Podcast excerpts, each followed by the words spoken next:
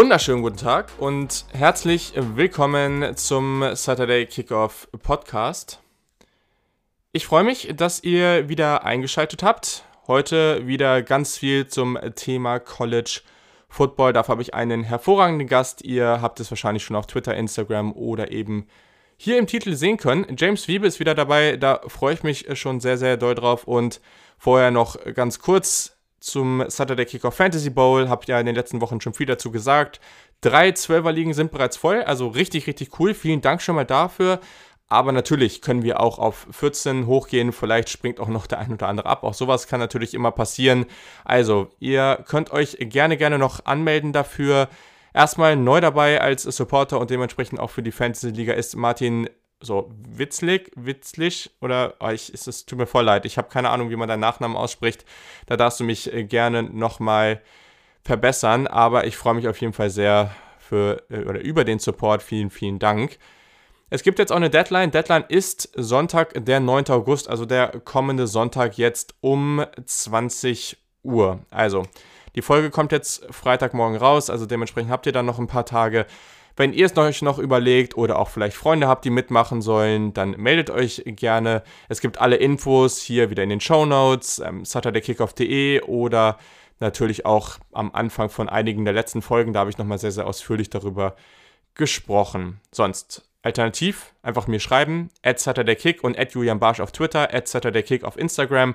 Da einfach schnell eure Fragen raushauen. Ich antworte da eigentlich auch immer relativ zackig. Könnt mir auch eine Mail an saturdaykick at gmail.com schreiben und Genau, dann solltet ihr alle Antworten finden, die ihr bekommen wollt und dann machen wir das ganz entspannt. Also, ich freue mich, wenn noch der eine oder andere dazukommt. Einige coole Teams sind auf jeden Fall noch verfügbar. Ich suche meins ja ganz erst am Ende aus, also mal gucken, mit welchem Team ich spiele. Ich bin da schon so ein bisschen auf der Suche, aber wie gesagt, einige spannende Teams sind auf jeden Fall noch verfügbar und ich freue mich, wenn ihr dabei seid.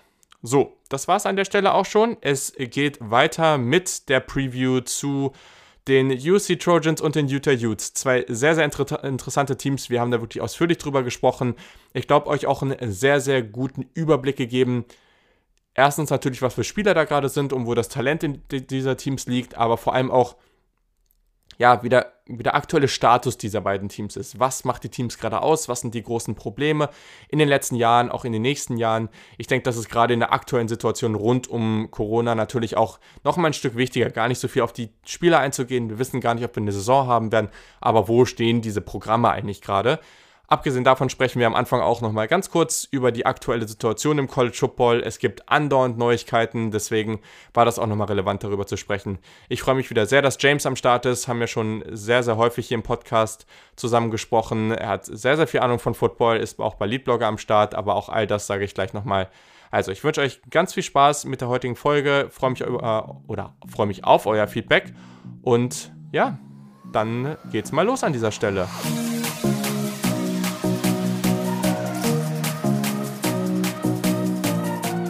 Ja, wie bereits angekündigt, wir haben es mal wieder geschafft. Der James war ja schon das ein oder andere Mal wirklich dabei. Also wirklich seit Stunde Null praktisch hier Gast im Saturday Kickoff Podcast. Und deswegen freue ich mich sehr. Ihr findet den James natürlich wie immer bei Snap die Show auf Twitter at james-wiebe. Und natürlich ist er jetzt auch Kollege von mir beim Lead-Blogger. Also gerade deshalb ist es vielleicht ja nochmal umso cooler, richtig, richtig cool, dass wir jetzt auch ein gemeinsames Projekt da jetzt am Start haben. Sehr schön, dass du wieder hier im Podcast am Start bist. Ja, danke dir für die Einladung. Das letzte Mal ist, glaube ich, schon ein paar Tage her, ne? Ähm, ja, das wir, stimmt. Wir hatten beide in letzter Zeit viel um die Ohren, aber schön, dass es mal wieder klappt. Definitiv haben wir jetzt auch ein bisschen geplant, die Ausgabe hier, aber es, es passt natürlich auch, weil ich habe keine Ahnung, ob es noch einen zweiten Utah Utes-Fan gibt in Deutschland gibt, aber das ist ja vielleicht auch ganz cool, wenn man da so ein Alleinstellungsmerkmal an der Stelle hat. Ganz passend auch dazu, du hast beim Leadblogger, und das können wir hier vielleicht ein bisschen anteasern, einen Artikel über Alex Smith geschrieben, der diese horrende Verletzung hatte und früher bei Utah ein sehr, sehr guter Quarterback war. Kannst du mal kurz anteasern und sagen, was dich äh, getrieben hat, diesen, diesen Artikel zu schreiben?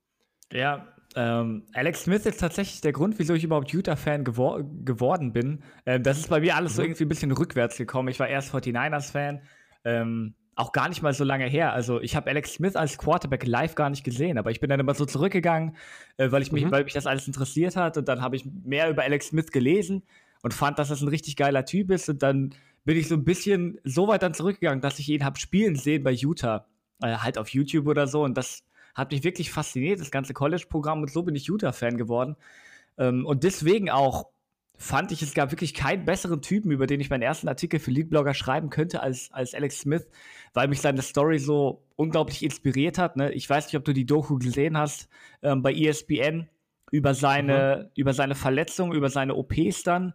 Äh, zumindest die Bilder werden wir wahrscheinlich alle mehr oder weniger absichtlich gesehen haben. Die sind ja damals wie verrückt auf ja. Twitter getrendet. Ähm, wirklich, also furchtbar anzusehen.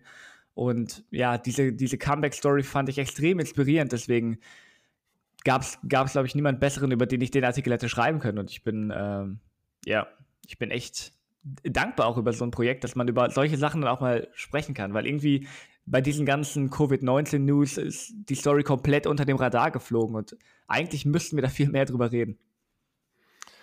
Sehr, sehr richtig. Stimme ich auf jeden Fall zu. Und ja, dafür ist es ja auch da. Also wir haben alle irgendwie unsere Podcasts, wo wir natürlich auch viel Alltagsgeschehen machen, aber das ist auch irgendwo, wo der Leadblogger dann reinkommt. Also klar wollen wir da auch tagesaktuelle Gesche ähm, oder Themen diskutieren, aber gleichzeitig ist es eben auch dafür da, um dann halt einfach mal sowas zu machen. Wir wollen in die Tiefe gehen, wir wollen da äh, spannende Themen rausholen und darüber sprechen. Und ich denke, das haben wir bisher schon ganz gut geschafft und das soll über die nächsten Wochen und Monate natürlich weiterhin passieren. Freue mich natürlich auch, wenn ihr mal aufs äh, Recruiting-Update schaut, was ich da geschrieben habe. Also guckt da gerne mal rein, schaut, äh, wie ihr das findet, wie ihr das Format findet. Gebt mir gerne Feedback dazu oder Wünsche, was ihr in den nächsten Ausgaben haben wollt. Auch darüber würde ich mich sehr freuen. So, jetzt genug zu dem Thema. Es gibt, wir haben da im Vorhinein gerade schon kurz drüber gesprochen. Es gibt momentan eine Armada an News zum College Football. Alles Covid-19 related das kommt gefühlt im Halbstundentakt und es wird garantiert eine riesen News droppen, 30 Minuten nachdem dieser Podcast rausgekommen ist. Deswegen nehmt das jetzt hier alles mit so einem gewissen Disclaimer. Wir nehmen jetzt das rein, was bisher passiert ist, damit ihr ein großes, äh, ein kurzes Update bekommt, aber am Ende passiert hier andauernd was und ihr müsst einfach konstant irgendwie die News im Blick halten und über Twitter teile ich natürlich auch alles, also da werdet ihr auf jeden Fall auch immer schön die Updates bekommen. Also, kurzes Update dazu. Spieler wie Virginia Tech Cornerback Caleb Farley, über den ich ja schon gesprochen habe, genauso wie Minnesota Wide Receiver Rashad Bateman und höchstwahrscheinlich, das ist noch nicht offiziell, aber es ähm, gibt schon einige Quellen dazu, Penn State Linebacker Micah Parsons werden kein College Football mehr spielen und sich auf die NFL Draft vorbereiten. Sie haben entschieden, dass ja, aufgrund von Covid-19 sie sich dieser Gefahr nicht aussetzen wollen, vor allem ihre Familien dem Ganzen nicht aussetzen wollen und dementsprechend sich jetzt einfach nur noch auf die Draft vorbereiten werden. Außerdem haben fast alle Power 5 Conferences mittlerweile ein Conference-Only-Schedule vorgestellt. Wie gesagt, es gibt dabei auch kleine Ausnahmen, dass der ein oder andere Conference vielleicht, ähm, wenn da mal ein Team dabei ist, äh, was, was in der Nähe spielt, irgendwie ein Non-Conference-Game spielen kann oder eben Notre Dame in der ACC. Da gibt es, wie gesagt, so kleinere Ausnahmen. Ähm, dabei werden zum Beispiel auch große Rivalitäten wie in der Big Ten zwischen Ohio State und Michigan das erste Mal im Oktober stattfinden und nicht im November. Aber auch das muss man natürlich erstmal abwarten. Ähm, macht eigentlich auch gar nicht so viel Sinn, darauf genauer einzugehen, weil am Ende kann es auch sein, dass in fünf Tagen einfach die Saison im Frühling verschoben wird oder ganz abgesagt wird. Es ist eher alles sehr, sehr unklar. Mit Yukon, also der University of Connecticut, hat das erste FBS-Team die Saison komplett abgesagt. Außerdem haben äh, die Division 3 und die Division 2 äh, bereits ihre gesamte Saison abgesagt. Also da gibt es schon einige Indikatoren, die ganz klar darauf hinweisen, dass wir so schnell erstmal keinen Football sehen werden. Außerdem haben die Spieler der Back 12 und der Big 10 sich zu so einer Art informellen Union zusammengefunden und klare Forderungen rund um die Corona-Situation an die jeweilige Conference gestellt. Meiner Meinung nach ist es ganz, ganz wichtig, die Rechte und die Gesundheit der Spieler muss jetzt im Vordergrund stehen. Daher ganz, ganz wichtig, dass sie das machen. Die Forderungen sind nicht ohne. Da steht einiges drin und das wird sicherlich auch nicht super einfach für die Conferences, aber ich denke, alles, was da drin steht, macht sehr, sehr viel Sinn und daher, ähm, ja, lest das ruhig mal durch. Ich habe es auch geteilt, also das macht sehr viel Sinn, sich das auch mal anzugucken. Und ja, das waren jetzt eine ganze Menge an News, die in den letzten Tagen so reingekommen sind. James, was denkst du denn mittlerweile so zu der ganzen Situation?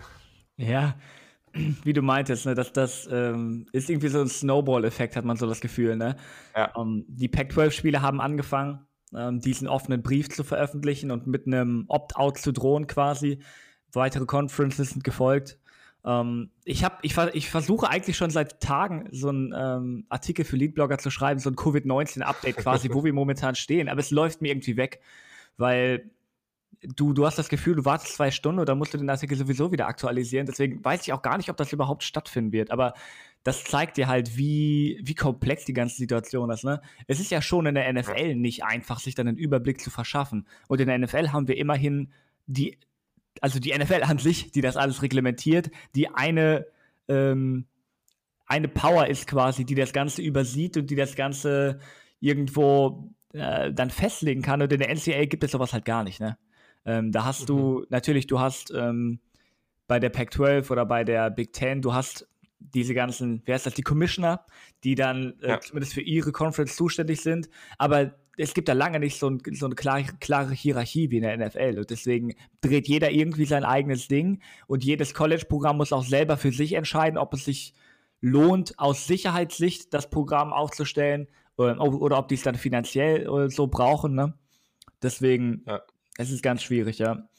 Besonders dann auch, wenn wir, wir hatten gerade die Pac-12 angesprochen, ne? wenn, wenn dann die ersten Stories rauskommen, wie dann Colleges tatsächlich und auch College-Coaches mit dem Thema umgehen. Ne? Nick Rolovich ist da sehr ja. negativ, äh, hat sehr negative Schlagzeilen gemacht, dass er einige Spieler, ich will jetzt keine falschen Worte wählen, aber dass er zumindest einige Spieler aus dem Team werfen wollte, ihn nicht die Scholarships wegnehmen wollte, aber er wollte die zumindest aus dem Team haben.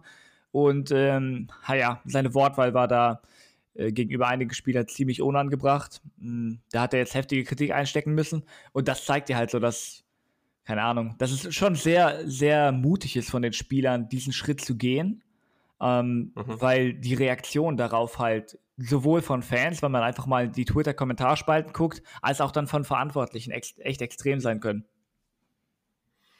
Definitiv. Also Nick Rolovich, Head Coach von Washington State, äh, jetzt in seinem ersten Jahr, auch das ist natürlich interessant, hat jetzt gesagt, dass es okay ist, wenn jemand äh, Opt, sein Opt-out wählt wegen Covid-19, aber sich in so einer Union zusammenformen und so, das findet er nicht gut äh, und möchte, ja, wollte die Spieler dann irgendwie aus dem Team entfernen und das ist natürlich auch extrem, weil so ein Head Coach, der vorher bei Hawaii war, jetzt das erste Mal eben bei Washington State in der Power 5 Conference. Ich, ich meine, das ist ja auch nochmal das nächste, ne? Ich, ich, ganz, ganz viele Fans von Georgia, von LSU, von Ohio State und sonst wie, die werden den Namen irgendwie vielleicht noch nie gehört haben oder sich oder das vielleicht mal am Rande mitbekommen haben. Und jetzt ist das so das erste große, was man von denen mitbekommt, auch, auch gerade was Recruits und so weiter angeht. Ne? Die werden das jetzt alles gesehen haben und das ist natürlich echt ein richtig schlechter Look für ihn. Also ich weiß nicht, ob er sich damit einen Gefallen getan hat. Nicht äh, besonders smart, auf jeden Fall. Ähm, rechnest du gerade noch mit einer College Football Saison im Herbst? Äh, nein, eigentlich nicht. Ich würde mir sehr eine, ich würde mir wünschen, dass wir in eine Situation kommen würden, wo man guten Gewissens eine spielen kann, aber momentan sehe ich das halt gar nicht. Ähm, in Deutschland könnten wir vermutlich eine spielen, weil sich die Situation bei uns zumindest einigermaßen entspannt hat, ne, aber den USA äh, die zweite Welle ist heftig am Einschlagen. Vielleicht ist es auch noch immer die erste Welle, man weiß es ja nicht so genau, ja. aber da, ja, die Situation da ist einfach ein bisschen spezieller, ne? Gerade auch, weil weil unpolitische Dinge da zu politischen Dingen gemacht werden, wie zum Beispiel das Tragen von Masken, ne? Ähm, ja. was ich auch irgendwie nicht so hundertprozentig nachvollziehen kann, aber so ist es nun mal. Und ja, ähm, ist es ist es momentan sehr schwierig. Ja. Wir haben gesehen, dass zum Beispiel die NBA es schafft, einigermaßen in einer Bubble zu leben ähm, und so äh, es schafft, ihre Spieler halt gesund zu halten, indem die einfach die in einen Bereich stecken, wo die einfach mhm. nicht mehr raus dürfen. Ne? Ich weiß nicht, es ist irgendwo so ein, ich weiß nicht genau, wo es ist, ist in Orlando. Orlando. Genau. Ja, genau. Dann haben die da ein paar Hotels, ein paar Restaurants oder so, aber das kannst du im College Football halt nicht machen. Ähm, ja. Und es ist im Football generell schwer, deswegen habe ich da auch bei meiner, äh, bei der NFL so ein bisschen Zweifel. Aber man, man darf halt nicht außer Acht lassen, dass College Football halt noch immer College Football ist und kein professioneller Football. Und College Kids werden feiern gehen und College Kids werden sich treffen. Und man kann die da auch irgendwie nicht, nicht wirklich für beschuldigen. Das ist halt so, ne? Es sind halt immer noch junge, junge Menschen, die sich der Situation dann irgendwie vielleicht auch nicht so hundertprozentig bewusst sind. Man hat das ja schon bei einigen äh, College-Programmen gehört, ne, dass ähm, durch Off-Campus-Partys sich da Leute angesteckt haben. Ähm, das wirst du, du wirst jetzt nicht innerhalb von, von einem Monat die Mentalität von College-Kids ändern können. Das wäre in Deutschland vermutlich auch nicht viel besser. Ähm, mhm. Deswegen, ja, es ist, ich habe da momentan wirklich heftige Zweifel. Ja, dann sind wir schon mal zwei. Und ich glaube, dann reicht es an dieser Stelle auch mit diesem Thema, weil das wird uns die nächsten Wochen noch äh, genug beschäftigen. Und natürlich wird es auch ausführlich Updates geben an dieser Stelle auf Twitter, auf Instagram, wenn es da Neuigkeiten zu gibt. Genau, wenn ihr da Fragen zu habt, wenn ihr da irgendwelche Kommentare zu habt, dann meldet euch gerne und dann können wir uns da auch gerne zu austauschen. Also, heute zwei Teams, zwei sehr, sehr spannende Teams. Wir bewegen uns ganz, ganz weit in den Westen der USA, nämlich in die Pac-12. Die hatten wir noch nicht. Da gibt es jetzt zwei Ausgaben zu und heute starten wir unter anderem mit den Utah Utes, aber die kommen an zweiter Stelle. Wir fangen an mit einem weiteren Team mit U, nämlich den USC Trojans. Ein ganz, ganz spannendes Team. Schon oft genug hier im Podcast thematisiert, einfach weil das in den letzten Jahren sehr, sehr skandalös auch häufig war, aber es eigentlich eine Uni ist, die ganz, ganz viel Potenzial mitbringt und eigentlich zu den Blue Bloods, also zu den ganz, ganz großen Teams im College Football zählen sollte und mal gucken, ob sie da bald wieder hinkommen können. Also die Location, dürften die meisten wahrscheinlich wissen, ist in Los Angeles, Kalifornien. Die Farben sind rot und gelb. Wie gerade schon gesagt, sie spielen in der Pac-12 South. Das Stadium ist das Los Angeles Memorial Coliseum mit 93.600 Zuschauern. Head Coach ist Clay Helton, der in zwei Jahren eine Bilanz von 13 zu 12 hat. Das erklärt vielleicht auch, warum es da einige Probleme gibt. Offensiv spielt man mit dem Head Coach, Head Coach Offensive Coordinator Graham Harrell, der früher auch bei North Texas, meine ich, äh, North Texas oder Texas Tech, eins von den beiden, ähm, Quarterback war. Ähm, Texas Tech. Texas Tech, genau, ja, genau, stimmt. Ähm, die Air Raid natürlich, im Defensivsystem wechselt man jetzt mit dem neuen Defensive Coordinator Todd Orlando auf die 3-4 und Genau, sonst zu den prominenten NFL-Spielern, das mache ich ja in den letzten Ausgaben auch immer noch, da gibt es hier natürlich einige, weil USC ist da auf jeden Fall ein echtes Powerhouse. Gedraftet wurden gerade Spieler wie ein Michael Pittman von den Colts oder natürlich auch noch der Tackle Austin Jackson. Weitere sehr, sehr gute Spieler in der NFL sind Tyron Smith, Robert Woods, Leonard Williams, Sam Darnold, Juju Smith-Schuster oder auch Adoree Jackson. So, 2019 war durchaus interessant, würde ich sagen. Da ist einiges passiert. Gerade auch zu Beginn, Beginn der Saison hat man ja gleich den Starting Quarterback im ersten Spiel verloren, JT Daniels. Wie hast du 2019 so wahrgenommen?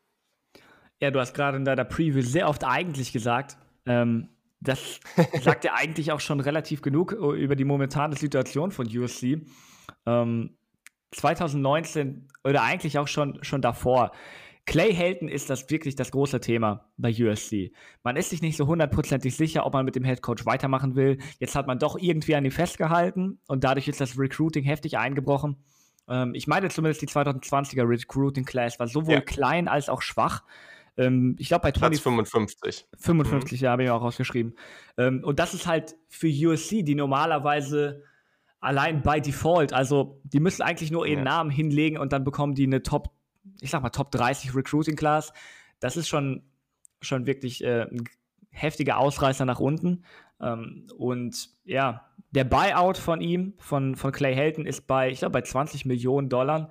Ähm, und die, die Diskussion ist jetzt entweder, findet man einen Kandidaten, für den es sich lohnt, ihn zu feuern, oder kann man sich überhaupt jetzt, gerade auch mit Covid-19, kann man sich den Buyout überhaupt leisten? Weil die Einnahmen des Footballprogramms auf jeden Fall nach unten gehen werden. Und das hängt, das hängt so ein bisschen über dem Team. Ne? Da bekommst du kaum mhm. Sicherheit und deswegen kann man auch verstehen, dass Recruits da nicht unbedingt hingehen möchten. Die Saison letztes Jahr fand ich eigentlich gar nicht mal so, so, so verkehrt. Ne? Ähm, mhm. Die, das, das, äh, oder dass der Graham Harrell angestellt hat, das hat sich äh, als sehr gute Verpflichtung herausgestellt. Ja. Die Air Raid Offense hat wirklich reingehauen.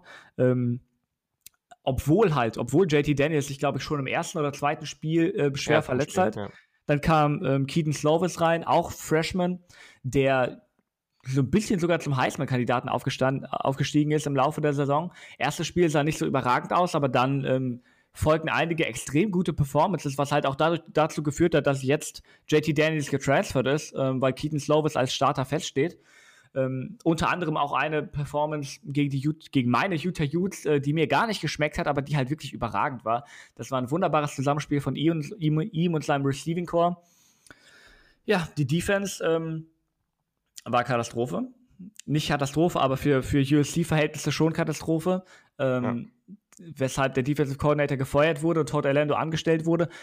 Ob er der Defense jetzt zumindest kurzfristig weiterhelfen kann, das ist eine andere Frage, weil ähm, er, er wurde seines Zeichens auch gefeuert von Texas, ähm, weil seine Defense damals oder, oder letztes Jahr auch nicht wirklich überragend war. Gerade mit dem Tackling hatten die große Probleme. Ähm, und jetzt wird eine Umstellung folgen müssen, äh, weil er so, so ein bisschen Hybrid-Scheme ähm, läuft mit teilweise äh, Three-Down-Fronts, äh, die Tight-Front, über die wir seinerzeit mal im Podcast irgendwann gelabert haben, ähm, teilweise auch Vier-Man-Fronts. Das ist, ähm, das, das dauert seine Zeit, bis das implementiert wird, ne? Und ähm, ja, das ist so, das ist, so stehen die Vorzeichen. Im Endeffekt haben die, wie viele Spiele haben sie letztes Jahr gewonnen? Ich glaube acht. Mhm. Acht, ja. Es war für USC war es eine ja. Enttäuschung, aber es war immerhin mehr, als ich erwartet hatte, wenn ich ganz ehrlich bin. Weil äh, die Vorzeichen waren damals wirklich nicht besonders gut und Clay Helton macht keinen so katastrophalen Job, würde ich sagen. Aber diese ganze Unruhe über seinem Kopf äh, belastet das Programm halt. Ja, das große Problem ist halt immer damit, also wie gehst du damit jetzt weiter? Weil wenn du deinen Headcoach jetzt einfach feuerst und machst einen klaren Cut, okay, dann kann es sein, dass du ein paar Recruits verlierst, aber dann hast du dich für die Zukunft aufgestellt. So. Aber dadurch, dass es die ganze Zeit so unsicher war, was mit ihm passiert, hat das halt auch im Recruiting Auswirkungen gehabt, weil die Recruits nicht wussten, okay, wird er jetzt auch da bleiben oder nicht. Und dann, dann entscheidet man sich eigentlich im Zweifel eher gegen USC. Es ist ganz, ganz spannend, was da passiert, weil man muss sagen, aktuell steht man für 2021 auf Platz 7 man hat noch sehr, sehr gute Chancen, den Nummer 1 Spieler der Klasse zu bekommen. Auch das ist noch alles andere als sicher, weil LSU da auch immer mehr ins Rennen einsteigt. Aber gleichzeitig hat man auf jeden Fall noch die Chance, weil Corey Foreman auch aus Kalifornien kommt. Also da gibt es auf jeden Fall noch die Möglichkeit. Und man hat jetzt eben bei UC auch ja, halt ganz oben angesetzt. Also man hat wirklich alles um ihn, oder nicht alles, aber fast alles um ihn herum verändert. Also man hat einen neuen Präsidenten, man hat einen neuen Athletic Director, man hat, wie du schon gesagt hast, einen neuen Defensive Coordinator. Also da ist jetzt halt auch die Frage, was jetzt dieses oder eben auch nächstes Jahr dann, je nachdem, ob es eine Saison gibt, halt passiert. Aber das ist ganz, ganz interessant. Also da stimme ich auf jeden Fall zu. Wenn wir auf die Statistiken aus dem letzten Jahr gucken, das zeigt vielleicht auch nochmal ganz gut, wo diese Offense und wo diese Defense stand. Also wenn wir auf die offensive Effizienz gucken, da war man auf Platz 10 national, also sehr, sehr gut. Defensiv war man auf Platz 90. Also das. Nicht sehr, sehr also gut. Also die, diese Diskrepanz ist, ist extrem gewesen. Also Turnover Margin war man sogar außerhalb der Top 100 auf Platz 119. Sie haben nur in 22,8% der Fälle ein Three-and-Out produziert. Das war Platz 125 im College Football.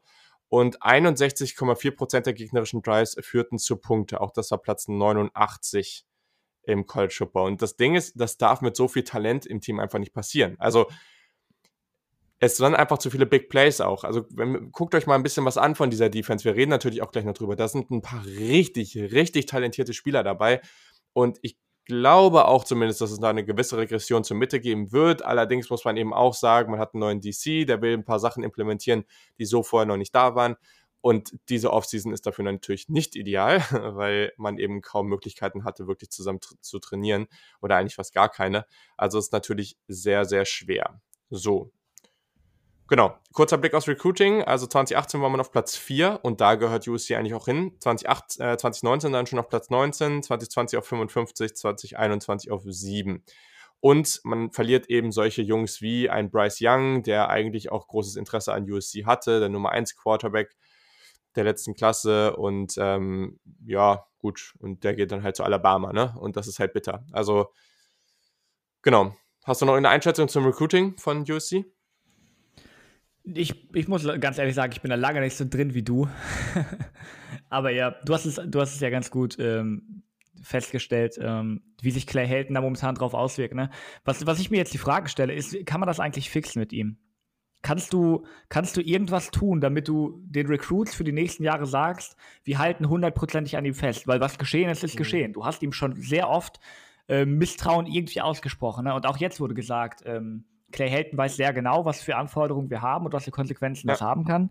Ähm, das sind keine Töne, die man, die man seinem Headcoach irgendwie ausspricht, wenn man so hundertprozentig hinter ihm steht. Ne?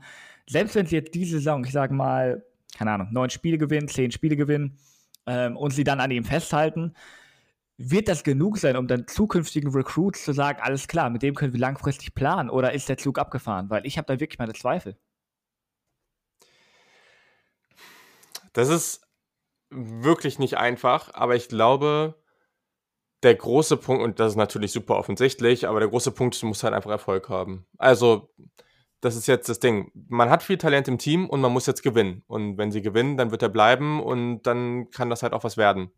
Und ich glaube, da macht es vielleicht auch Sinn, einfach direkt mal zur Offense zu kommen an der Stelle, weil ich glaube, das ist so der große, auch wenn die Defense besser werden muss, aber das ist sicherlich der große Aspekt, der stimmen muss und der weiterhin stimmen muss, damit man da eben auch wirklich eine große Chance drauf hat. Und wenn wir wirklich so ein Schedule sehen, wie er jetzt präsentiert wurde, also rein Pack 12, würde ich grundsätzlich erstmal sagen, dass man da schon ganz gute Möglichkeiten hat. Aber bin ich gespannt, was du dann am Ende auch zu dem Team sagst und wie du so, wie du so siehst. Also kurz hier nochmal zur Offense. Ähm, genau, wir haben schon gesagt, sie haben in, mit der Air Raid unter Graham Harrell jetzt einen guten Start hingelegt. Sie waren in Yards per Play Platz 15 im College Football, sind damit ähm, von 2018 auf 2019 48 Spots hoch. Die Statistik kommt von Athlon Sports. Außerdem erzielten sie einen Touchdown mehr pro Spiel als noch im Jahr zuvor. Und das muss man natürlich sagen. Keaton Slovis, der Quarterback, ist sehr, sehr talentiert, aber er war ein True Freshman. Und das ist natürlich extrem. Also, das ist wirklich ganz, ganz toll, was da passiert ist. Und ich muss sagen, ich habe das ja auch ganz gut mitbekommen, weil ich beim ersten Spiel gegen Fresno State, wo JT Daniels äh, sich verletzt hat, der sogar live vor Ort im Stadion war, und es war dann ähm, natürlich erstmal unschön zu sehen, weil gerade auch am Anfang die Kombination zwischen JT Daniels und Amon Russell Brown, die sich ja schon sehr lange kennen, hat auch sehr, sehr gut funktioniert. Aber Keaton Slovis hat dann halt direkt gezeigt, was er eigentlich drauf hat. Also das, das hat nicht lange gedauert, er ist ins Spiel gekommen und hat gleich einige Big Plays gemacht und, und auch gerade mit Tyler Vaughns hat das sehr gut funktioniert, später dann ja auch mit Michael Pittman. Also das ist ein extrem talentierter Quarterback und das zeigt doch zum Beispiel, dass er, er hatte 8,9 Yards per Attempt in 2019, Platz 11 national, Platz 2 unter allen True Freshmen. Also der hat's richtig drauf. Ähm, kannst ja mal auch deine Einschätzung zu Keaton Slovis sagen. Der hat, hast du eben schon ganz gut angekündigt oder ganz gut aufgezeigt, gegen Utah ja auch ein ganz solides Gespiel, äh, Spiel gehabt. Vor allem äh, in Kombination mit Michael Pittman. Ja, was mich so beeindruckt hat, als er reingekommen ist, ähm, das Selbstvertrauen war direkt da. Und das siehst du ja. ganz oft bei Freshmen, die irgendwie so in eine Situation reingeschmissen werden. Oder auch bei Rookies, die in der NFL mal so reingeschmissen werden. Das ähm, am Anfang hinterfragt man sich dann oft, dann zögert man und dann ähm, pullt man vielleicht nicht sofort den Trigger, also hält den Ball vielleicht ein bisschen länger und wird dann ganz oft gesackt und bringt seine Offense in wirklich miese Situationen. Und das war bei ihm halt gar nicht so. Ähm, das hatte auch ein bisschen mit dem Playcalling zu tun, weil man ihm direkt äh, viele viel oft die Möglichkeiten gegeben hat, einfach downfield zu werfen, die äh, 1 mhm. gegen 1 Matchups zu suchen. Und das hat er, das ist erstmal nicht so unbedingt riskant, weil du im One-on-One ähm, ist es schwer, da eine Interception zu werfen, wenn du nicht gerade, ich weiß nicht, ganz furchtbares Ball-Placement hast. Ähm, es passt wirklich zu dem ähm, Receiving Core, weil die halt auch 1 gegen 1 gewinnen konnten. Und so hat man ihm halt Sicherheit gegeben, ne? Chuck den Ball einfach downfield und dann kann was passieren. Ich meine, er hat auch direkt gegen, war, war was nicht sogar im ersten Wurf dieses Big Play zu Tyler Vaughns? Ich glaube schon, ja. Es der müsste hat ziemlich direkt, äh, der hat ziemlich ja. direkt da ein richtig fettes Play rausgehauen. Da waren alle gleich so, okay, krass, was ist jetzt los? Wer ist das eigentlich? also. Ja. ja. Ja, und es ist halt, ähm, diese Air Raid Offense gibt dir dann halt natürlich auch sehr klar definierte Reads. Ähm, deswegen ist die Umstellung da auch nicht so, nicht so heftig, wie wenn du in andere Systeme reinkommst. Ne? Wenn du damals ähm, Andrew Luck hättest ersetzen müssen in dieser Stanford Offense, ne? Das wäre extrem schwer geworden, weil das war eine richtig mhm. komplizierte, das war eine NFL Offense halt. Die Air Raid Offense, die hat ähm, übertrieben gesagt äh, 15 Plays ähm, aus vier verschiedenen Formationen.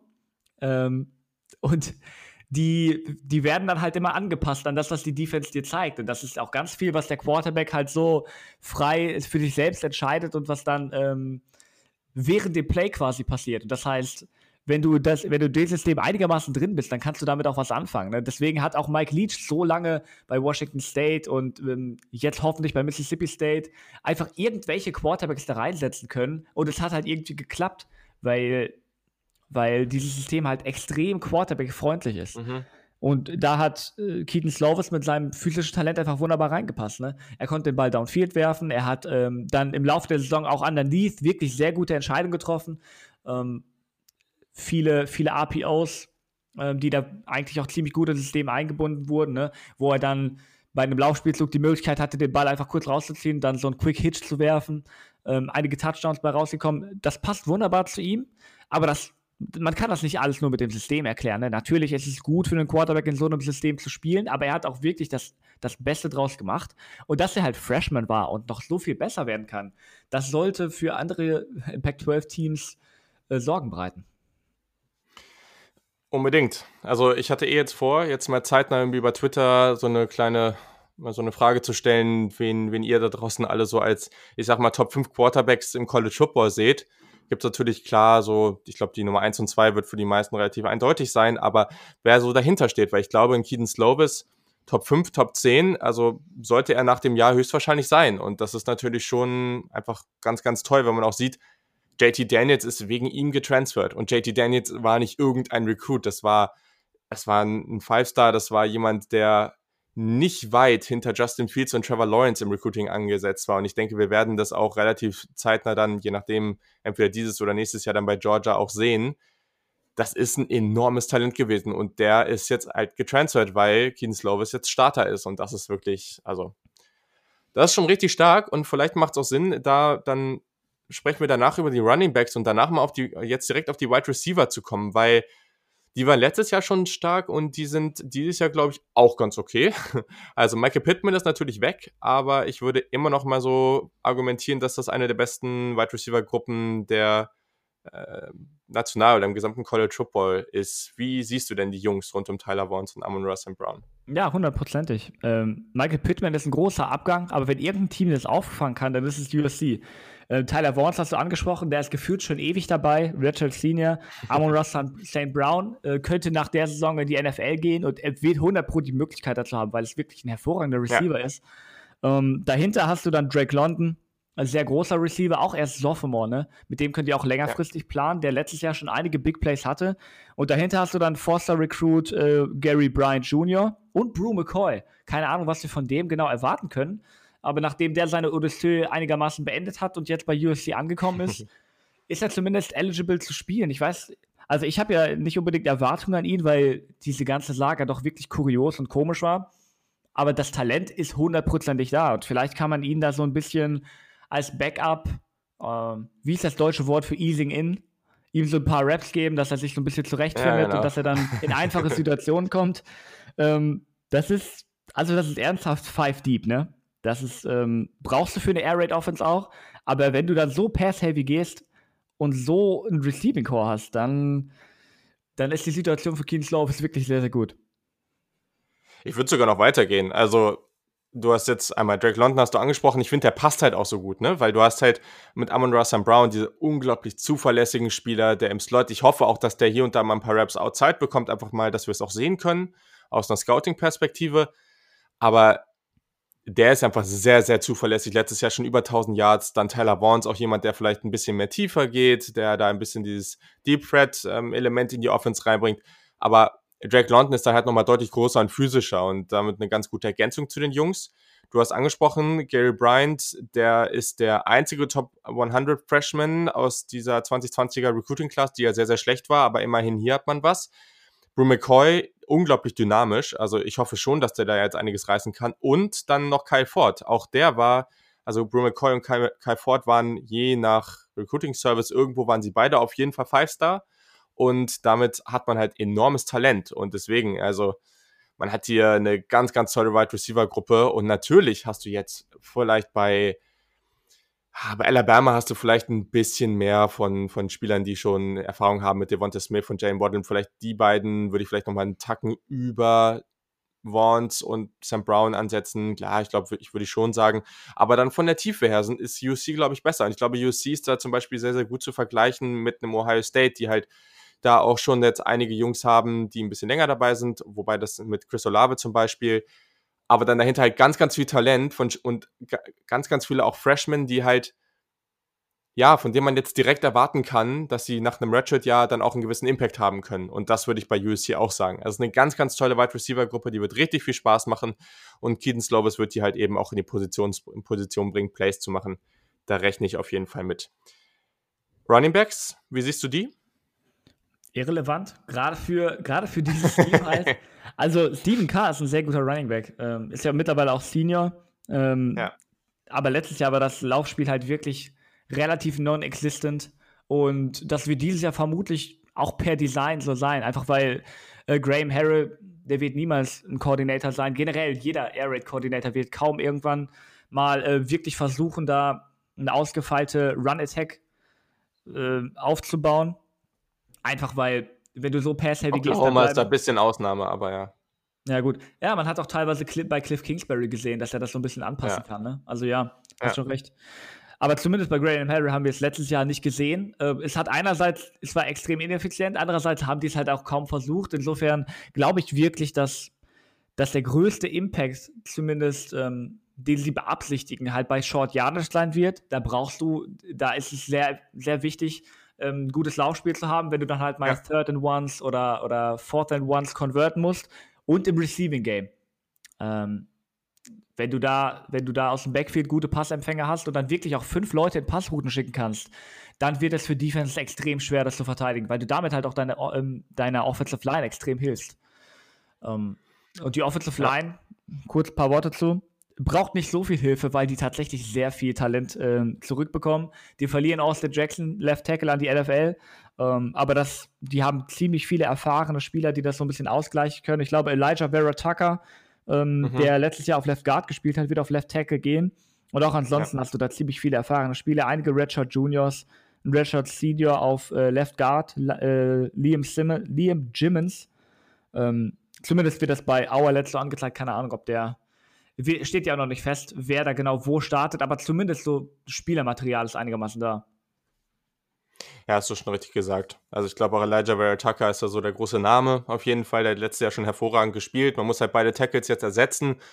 Aber gleichzeitig macht man sich da wohl auch nicht so große Sorgen, dass man das nicht hinbekommt. Und ja, ich glaube, hast alles gesagt. Also Runningbacks, ich glaube, da wird es erstmal so ein Committee geben. Also Stephen Carr mag ich persönlich sehr, sehr gerne, aber der hat natürlich auch schon einige Verletzungsprobleme gehabt.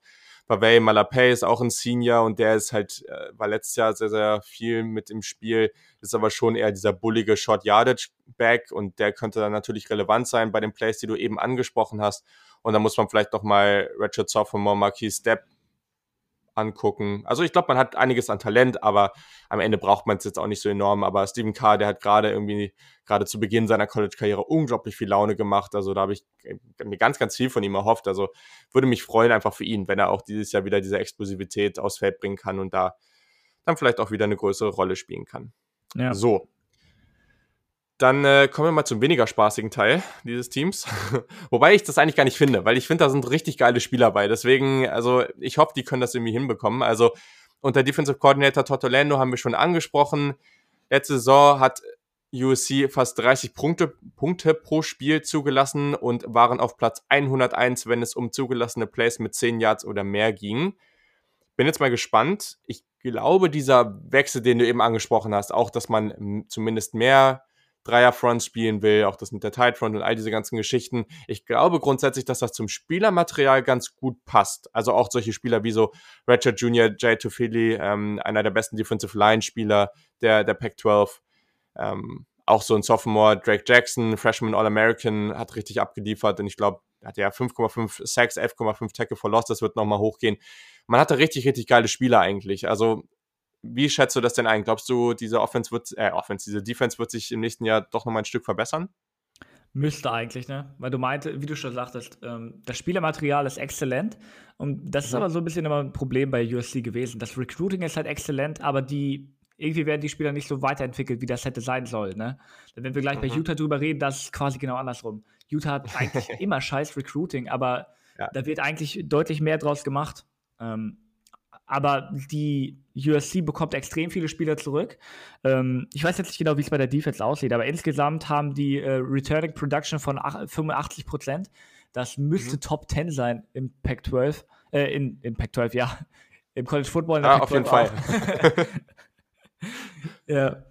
Ähm, wie gesagt, es ist dann ein bisschen schwierig, wenn du, ähm, wenn du innerhalb von so einer Offseason deine Defense umbaust. Aber andererseits ist es dann vielleicht auch ein bisschen vorteilhaft, weil das, das Scheme, was sie spielen, wird auf jeden Fall variabler sein. Ähm, die werden viel hin und her zwischen Fronten switchen. Das wird Gegner verwirren. Das ist natürlich dann auch nicht einfach zu spielen, aber dann ist so ein bisschen Überraschungseffekt für beide Seiten. Wen überrascht es ja. mehr, die eigene Defense oder die gegnerische Offense? Ja, definitiv. Aber äh, wie gesagt, ich finde schon, man hat das Spielermaterial dafür. Also den Jungen, den ich auf jeden Fall ansprechen muss an dieser Stelle und über den ich auch schon mal kleiner Spoiler in der nächsten Ausgabe, wo es wieder um die NFL Draft mehr geht, da werde ich äh, nochmal über so defensive Playmaker sprechen, ganz, ganz viele dann auch. Also dieser, in der Ausgabe dann mal ein paar mehr. Und einer, den ich da ansprechen werde, ist Junior Palais Gaoteote, der vierte der ist halt richtig, richtig stark. Und der hat letztes Jahr auch noch einige Spiele gehabt, wo er gar nicht so viele Snaps bekommen hat. Hat, glaube ich, auch ein paar Verletzungsprobleme gehabt. Aber ich hoffe wirklich, also für mich ist das ein ganz, ganz heißer Kandidat auch für die Draft und ich hoffe, dass der jetzt auch nochmal einen massiven Sprung machen kann, weil der, äh, der haut da so harte Hits raus, der ist so explosiv äh, als Mike, aber auch viel als Will Linebacker, da passt er halt sehr, sehr gut hin, einfach dadurch, dass er da auch ein bisschen freier spielen kann ganz, ganz spannender Spieler. Und dann in der Kombination auch mit diesem Safety-Duo. Also du hast ja so ein paar Spieler, die, wenn die dann auch ein bisschen, wenn das Scheme einfacher gehalten wird und du die so ein bisschen in dieses freie Spielen bringen kannst, dass sie einfach ihren Instinkten nachgehen können, dann sind das richtig, richtig gute Playmaker. Und dann kann das auch was werden. Also, was hast du da noch so für Spieler auf dem Zettel, die du, die du da gut findest? Greg Johnson, Nickelback. Mm. Mhm. Ähm, nicht der größte Spieler, deswegen ist er Nickelback, äh, 5'10. Ähm, aber der sah letztes Jahr teilweise extrem gut aus, ist äh, Redshirt Junior.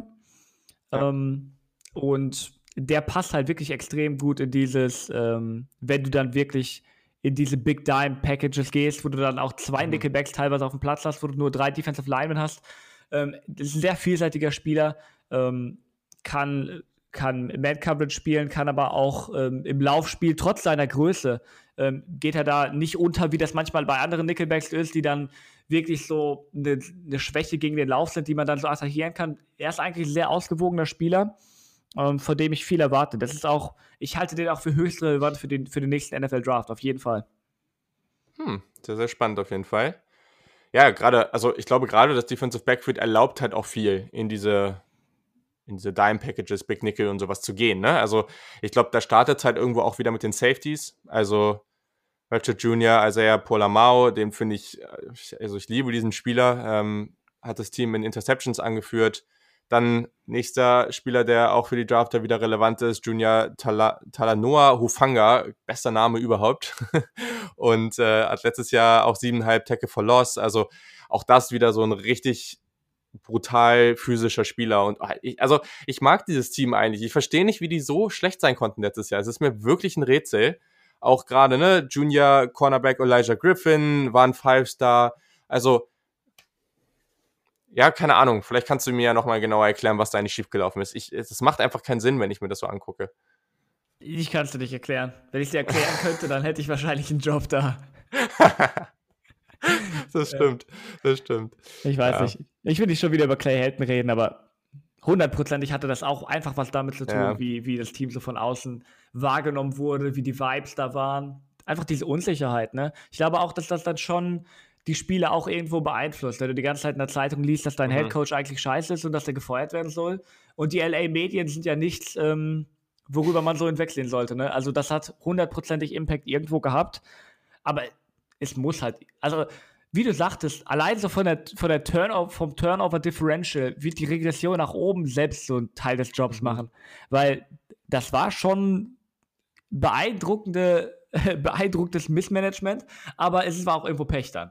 Also allein deswegen sollte ja. es hochgehen.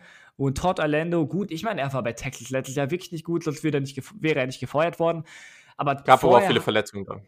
Ja, und vorher. Bei Texas. Vorher, genau, und vorher hat er ein paar Jobs gemacht wo er sich dann halt für diesen Job bei Texas empfohlen hat, wo er dann mhm. einer der besseren Defensive Coordinators ähm, im College Football war. Also eigentlich die Zutaten sind alle da. Und es, es, kann, es kann eigentlich sein, dass USC so lange irgendwo da so in diesen 7-8 Win-Gefilden rumtümpelt. Ich bin eigentlich schon recht optimistisch. Sehr, sehr gute Überleitung, James. Denn äh,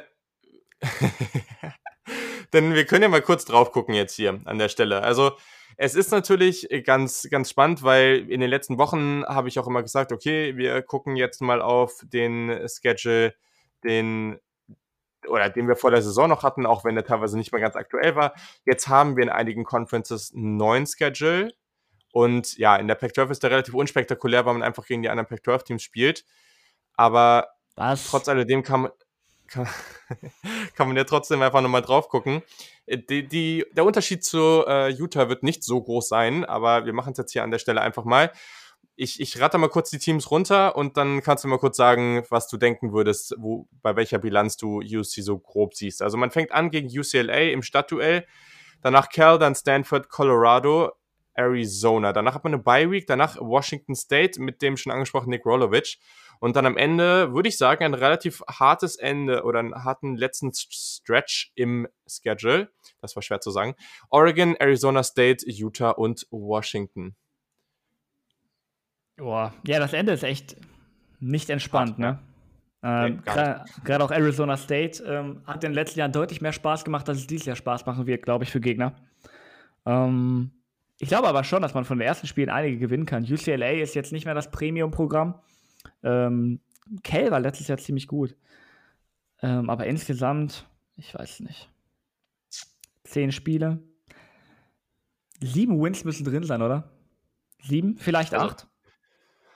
Also ich bin, also ich bin, ich muss sagen, es gibt solche und solche Meinungen zu USC dieses Jahr. Also die gehen wirklich sehr stark auseinander. Das ist so ähnlich wie bei Miami zum Beispiel ich bin sehr, sehr positiv, was dieses Team angeht, weil wenn man Offense ist einfach ein bisschen wichtiger als Defense und diese Defense ist natürlich auch sehr, sehr talentiert, wie ihr eben schon gehört habt, aber ich halte von dieser Offense sehr, sehr viel.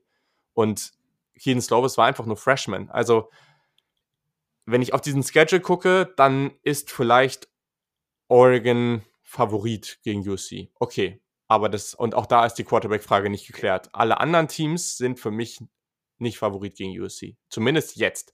Das kann sich natürlich über die Saison verändern. Wenn du am Anfang irgendwie ein Spiel gegen Colorado und Arizona verlierst, dann ist natürlich eine andere Nummer, keine Frage. Aber Stand jetzt würde ich sagen, ist dieses USC-Team talentierter als fast alle Teams in diesem Schedule und sollten auch erstmal Favorit sein. Und deswegen würde ich erstmal damit mit, ähm, ja, also ich würde erstmal mit neun Siegen rechnen. Also ich halte die für unglaublich talentiert und ich sehe grundsätzlich auch erstmal das Potenzial, dass man hier ungeschlagen durchgehen kann. Aber wie gesagt, da muss natürlich alles stimmen. Aber dieses Team hat das Talent, um das wirklich zu tun. Meine Meinung. Ja, möglich, möglich, aber ich weiß nicht. Ähm, Utah auswärts ist schwierig, ohne Fans deutlich mhm. weniger schwierig. Ähm, aber es ist immer noch ein Stadion, das extrem hoch liegt. Ähm, also High Altitude, das ist ja so ein bisschen wie in Denver. Ähm, wenn du ja. da früh in der Saison hinfährst, hier haben sie den Vorteil, die fahren relativ gegen Ende dahin. Also in anderen Jahren wäre das ein deutlich schwierigeres Spiel. Ähm, aber auch ja. Washington sehe ich nicht so easy. Um, also neun, neun Siege sind auf jeden Fall drin, aber ich halte das eigentlich für unwahrscheinlich, weil du droppst immer irgendwo so ein Spiel. Ja. Ja, also ich denke auch, so, so, realistisch sind wahrscheinlich acht. Ähm, aber ich denke, das Talent ist wirklich da. Mal gucken, was man draus macht es, äh, das große Problem hier ist halt, dass es viele unsichere Variablen gibt. Oregons Quarterback, ähm, Utah Quarterback, Washington Quarterback. Also all diese Teams ist ja noch nicht so wirklich klar, was da eigentlich passiert und, und wie die da aufgestellt sind und wie gut die Spieler dann auch sind. Deswegen ist da noch sehr, sehr viel Unsicherheit. Aber ich denke, wir haben auf jeden Fall erstmal ganz gut aufgezeigt, wo USC steht. Sehr, sehr spannendes Team, auch nächstes Jahr wieder. Und damit können wir dann auch mal zu den Utah Utes kommen, über die wir jetzt ja schon des Öfteren gesprochen haben, denn die sind auf jeden Fall auch wieder sehr, sehr interessant, wie ich finde. Und jedes Jahr ja wieder ein Team, was deutlich mehr rausholt, als es eigentlich tun sollte. Ich glaube, das trifft es ganz gut. Denn sie spielen in Salt Lake City in Utah, das hast du schon angesprochen. Die Farben sind rot und schwarz. Sie spielen in der Pac-12 South. Sie spielen im Rice Eccles Stadium, das fast deutlich weniger ähm, Menschen als viele andere große College Football Stadien, nämlich 45.017, wenn wir ganz genau sind. Head Coach ist Kyle Whittingham, der eine Bilanz von 131 zu 64 hat. Also der ist schon ein paar Jährchen da. Offensivsystem ich habe jetzt hier mal wieder Multiple geschrieben. Also das äh, ist auch hier wieder sehr, sehr unterschiedlich, was man da so macht. Kannst du ja vielleicht auch noch mal ein bisschen genauer was zu sagen, aber da ist man, ja, das ist von, von Pro-Style-Elementen bis zur Spread findet man da auch irgendwie relativ viel. Defensivsystem ist eine 4-3 und prominente NFL-Spieler gibt es natürlich einige, die dieses Jahr gedraftet wurden. Das ist zum Beispiel ein Zach Moss, ein Jane Johnson, Bradley Anne, ähm, aber auch Spieler wie Garrett Bowles, Marcus Williams oder natürlich der von dir bereits angesprochene Alex Smith, der für die Utah Utes gespielt hat. So, jetzt darfst du natürlich erstmal reinhauen und sagen, wie diese Saison 2019 so war, weil die war ja ganz interessant. Die war exzellent zu Beginn. Im Nachhinein immer noch, glaube ich. Äh, wir ja. haben vor der Saison schon, ich meine, wir haben auch im Podcast drüber geredet. Ähm, das ist so ein bisschen Do-or-Die-Saison, now or never, ähm, weil mhm dieses Team extrem erfahren war und man genau wusste, dass nächstes Jahr allein durch Graduation extrem viele Spieler verloren gehen werden. Ne? Ähm, äh, die Saison wurde extrem gut gestartet. Ähm, ich glaube, man ist ziemlich undefeated durchgelaufen, bis man dann irgendwann auf USC stieß. Ich weiß bis heute nicht genau, wie das Spiel verloren gehen konnte. Ähm, es stört mich auch noch immer so ein bisschen, ehrlich gesagt. Einfach weil ähm, es waren so viele 50-50 Balls drin, die die Utah Defense dann, die Utah Secondary irgendwie nicht verteidigen konnte, obwohl es eine der besseren Secondaries des Landes war. Ne?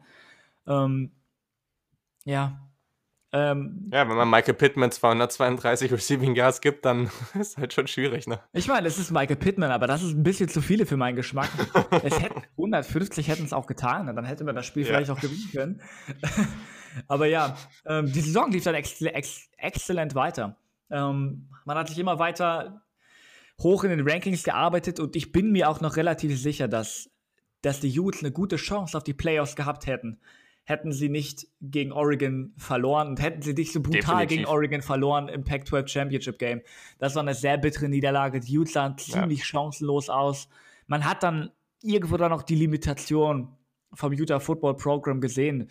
Ähm, wenn da so jemand wie, wie ist nochmal, äh, Thibodeau, wie wenn, wenn ja, da so jemand gegenübersteht und ja. einfach, einfach deine Offensive Line komplett kaputt wreckt, dann siehst du so ein bisschen die Limitation. Ne? Utah ähm, hat einfach als Programm nicht so die, die Kapazitäten im Recruiting wie andere Teams, machen da immer das Beste raus. Aber ich glaube so, und ich will nicht negativ klingen, aber letztes Jahr war so ziemlich das Best-Case-Szenario, mit dem man rechnen kann. Ne? Ähm, andere Programme hatten so ein bisschen einen Down-Year, äh, zum Beispiel USC, ähm, weshalb man dann in der Pac-12 South äh, gewinnen konnte. Und ja, ähm, extrem gutes Jahr. Ne? Ich meine, das ist äh, eines der, eine der besten Saisons in Utah Football History. Ich meine, die haben sogar mal die Ch äh, National Championship gewonnen. Wann war das? 2008? Aber damals war das noch nicht so. Äh, die wurde eben im Nachhinein, glaube ich, zugesprochen, letztes Jahr irgendwann. Ähm, also, das war nicht, nicht die National Championship, wie man die heute kennt, ne? mit Playoffs mhm. und, und allem Drum und Dran. Ähm, Utah hatte schon gute Momente, aber ich glaube, das Programm ist so gut, wie es zuvor noch nie war. Ähm, die waren ja vorher in der Mountain West, sind dann ähm, erst relativ vor kurzem in die Pac-12 gekommen, hatten da so ein bisschen Probleme, sich reinzufinden, haben gar nicht mal so viele Spiele gewonnen. Das Recruiting war auch gar nicht mal so gut, weil man sich gegen diese ganzen etablierten Kräfte natürlich auch erstmal behaupten muss. Ne? Aber äh, mit Kyle Whittingham, ähm, der schon gefühlt immer da ist, ich glaube, er hat angefangen zu coachen überhaupt bei dem Team irgendwann in den 90ern, war dann irgendwann Defensive Backs Coach, da Defensive Coordinator, mhm. hat sich so hochgearbeitet, wird wahrscheinlich auch noch eine ganze Weile da bleiben. Ähm, das gibt diesem Programm, Programm halt so eine, äh, so eine Baseline, die man kaum unterschreiten kann. Und deswegen bin ich auch recht optimistisch, so was dieses Jahr angeht, sollte Football gespielt werden, ähm, obwohl die halt so viel verlieren. Aber mit diesem Coaching-Staff kannst du wirklich einiges ausgleichen. Und ähm, ja, ich denke schon, dass, dass ich ein bisschen Spaß haben werde mit den dieses Jahr. Ja, auf jeden Fall. Ich habe gerade nochmal an das Spiel gegen Oregon zurückgedacht. Da war ja auch echt ein großer Hype um das Spiel. Aber war das nicht Brady Breeze äh, von Oregon, der da so ein unglaubliches Spiel rausgehauen hat, der Safety? Das äh, irgendwie ist der mir gerade in den Kopf gekommen. Ich glaube, der hat, der ist, glaube ich, unglaublich ausgerastet. Ja, er hatte, er, er ist auch ausgerastet in dem, in der Hinsicht, dass er relativ früh einen ziemlich dreckigen Hit gegen irgendeinen Spieler hatte, an dem ich nicht mehr erinnere. Äh, Aber ich habe mir über das ganze Spiel gedacht, man, hätten die dich einfach rausgeschmissen, dann wäre das Spiel besser gelaufen. Aber gut, das ist ja. dann auch so ein bisschen Ref-Shaming, was ich hier nicht machen möchte. Ja, definitiv. Also, ich glaube auch, hätte man das Spiel gewonnen, wäre man ziemlich sicher ins College Football Playoff gekommen. Das wäre eine Riesensensation gewesen. Ich glaube, auch die meisten College Football Fans haben ganz stark dafür geroutet, dass das auch passiert. Also, ich habe, also ich mag Oregon ja eigentlich ganz gern, aber trotzdem wäre das schon echt cool gewesen. Hat leider nicht sollen sein, aber wenn wir mal auf die Statistiken gucken, dann sieht man, was für ein Team das war. Weil wir so, also in fast abgesehen jetzt, wenn wir über, was weiß ich, Clemson, Ohio State und Co. gesprochen haben, war es eigentlich immer so, dass eine Seite des Balls sehr, sehr gut war oder echt gut war und eine deutlich schlechter, auch gerade in den Statistiken. Und jetzt gucken wir mal auf Utah, weil die waren in der offensiven Efficiency auf Platz 13 und defensiv auf Platz 23 im College Football. Offensive äh, Explosiveness, also Yards per Play, auf Platz 14, defensiv auf Platz 6. Turnover Margin lag man auf Platz 17. Die schlechteste Positionierung aller Statistiken, die ich mir so angeguckt habe, war Platz 61 und das war die offensive Starting Field Position. Also klar, jetzt nicht unwichtig, aber man lag halt im Mittelfeld des College Footballs und ich denke, das ist auch so eine Statistik, das kann mal passieren. Allgemein sehr, sehr auffällig, sie spielten extrem langsam. 29,5 Sekunden zwischen jedem offensiven Snap, damit waren sie das langsamste Team im gesamten College Football. Sie waren, äh, sie warfen, also Passing Attempts für 9,9 Yards per Attempt und ließen 6 zu. Diese Differenz von 3,9 ist Platz 5 im gesamten College Football. Also das war eine hervorragende Saison, sowohl offensiv als auch defensiv. Das war ganz, ganz stark, was Utah da gemacht hat. Das hat viel Spaß gebracht. Und das, obwohl man eben im Recruiting, hast du schon angesprochen, immer, also nie wirklich ganz weit vorne mit dabei ist. Also in den letzten Jahren Platz 33, Platz 42, Platz 29 Aktuell steht man für 2021 auf Platz 91, da ist noch gar nichts passiert, Uff. aber das ist natürlich auch noch ein bisschen hin. Und man hat in der 2020er Klasse Forster Cornerback Clark Phillips den zweiten bekommen. Der war der Nummer 51 Spieler der Klasse, hatte sich bereits für Ohio State entschieden und ist dann aber doch zu Utah gegangen und nun der höchste Recruit, den Utah jemals bekommen hat. Also ja, man verliert dieses Jahr viel und da sprechen wir gleich auch noch drüber. Aber eigentlich, das klingt alles für so ein Team wie Utah brutal stark. Also, das war eine hervorragende Saison und ich denke, egal was am Ende passiert ist, auch im Bowl-Game, da hat man ja dann nochmal deutlich verloren. Also, all das ist ja eigentlich egal, weil das war einfach ein super Jahr. Absolut, ja. Und ich hatte auch extrem viel Spaß dabei, ne? Ähm, man hat immer so in den Jahren zuvor gesagt, die Defense ist eigentlich immer da. Unter Kyle Whittingham, ähm, ja. auf die Defense kannst du dich immer verlassen, egal welches Spielermaterial jetzt da ist, ähm, egal wie viel die im Jahr davor an der Draft verloren haben. Die Defense ist eigentlich immer mindestens above average, aber die Offense hat halt so lange immer hinterhergehangen, ne? Und dann hattest du letztes Jahr endlich mal die, eine wunderschöne Kombination mit Tyler Huntley auf Quarterback. Einer der besten Quarterbacks in Utah History, da bin ich mir sehr sicher. Äh, und Zach Moss okay. auf Running Back. Ähm, und Andy Ludwig halt als Offensive Coordinator, der in deinem Lieblingspodcast ähm, The Solid Verbal eigentlich immer äh, attackiert wurde. Ich habe ich, ich, ich, ich, vertraue dir da schon. Aber letztes Jahr sah es eigentlich ziemlich gut aus. Also da kann ich, kann ja. ich ihm gar keinen Vorwurf machen. Und dann, die Offense hat endlich mal abgeliefert, ne? Und dass es so zusammengekommen ist, ist, ist es halt so ein bisschen schade, dass dann so auf den letzten Metern es so ein bisschen eingebrochen ist. Aber das ändert nichts daran, dass die Saison riesig war und dass man sich so auch mal ähm, auf, in nationale Medien reingespielt hat, sodass auch über Utah berichtet wurde, ne? dass auch bei ESPN drüber geredet wurde, ob Utah nicht eine gute Chance hat, in die Playoffs zu kommen. Ne? Das ist vorher mhm. nie passiert. Wenn du über Utah geredet hast, dann war in 95% der, Rede, der, der Fälle die Rede von Alex Smith. Und das war's. Ja.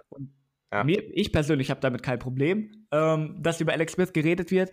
Aber so, so hat man sich wirklich in neue Gefilde vorgespielt. Und ich glaube auch, dass das im Recruiting so ein bisschen so ein bisschen aus, äh, bezahlt machen kann, dass Leute überhaupt den Namen kennen, ne? Weil Utah hat nicht den Namen wie USC oder wie UCLA. Niemandem musst du erzählen, wer USC ist oder wer UCLA ist oder wer auch Stanford ist oder Oregon, ne? Mhm. Ähm, aber Utah ist halt kein, kein Household Name, wie man so schön sagt. Und vielleicht ändert sich das so ein bisschen, dass, dass durch diese Saison jetzt ähm, Leute so ein bisschen auf das Footballprogramm aufmerksam werden.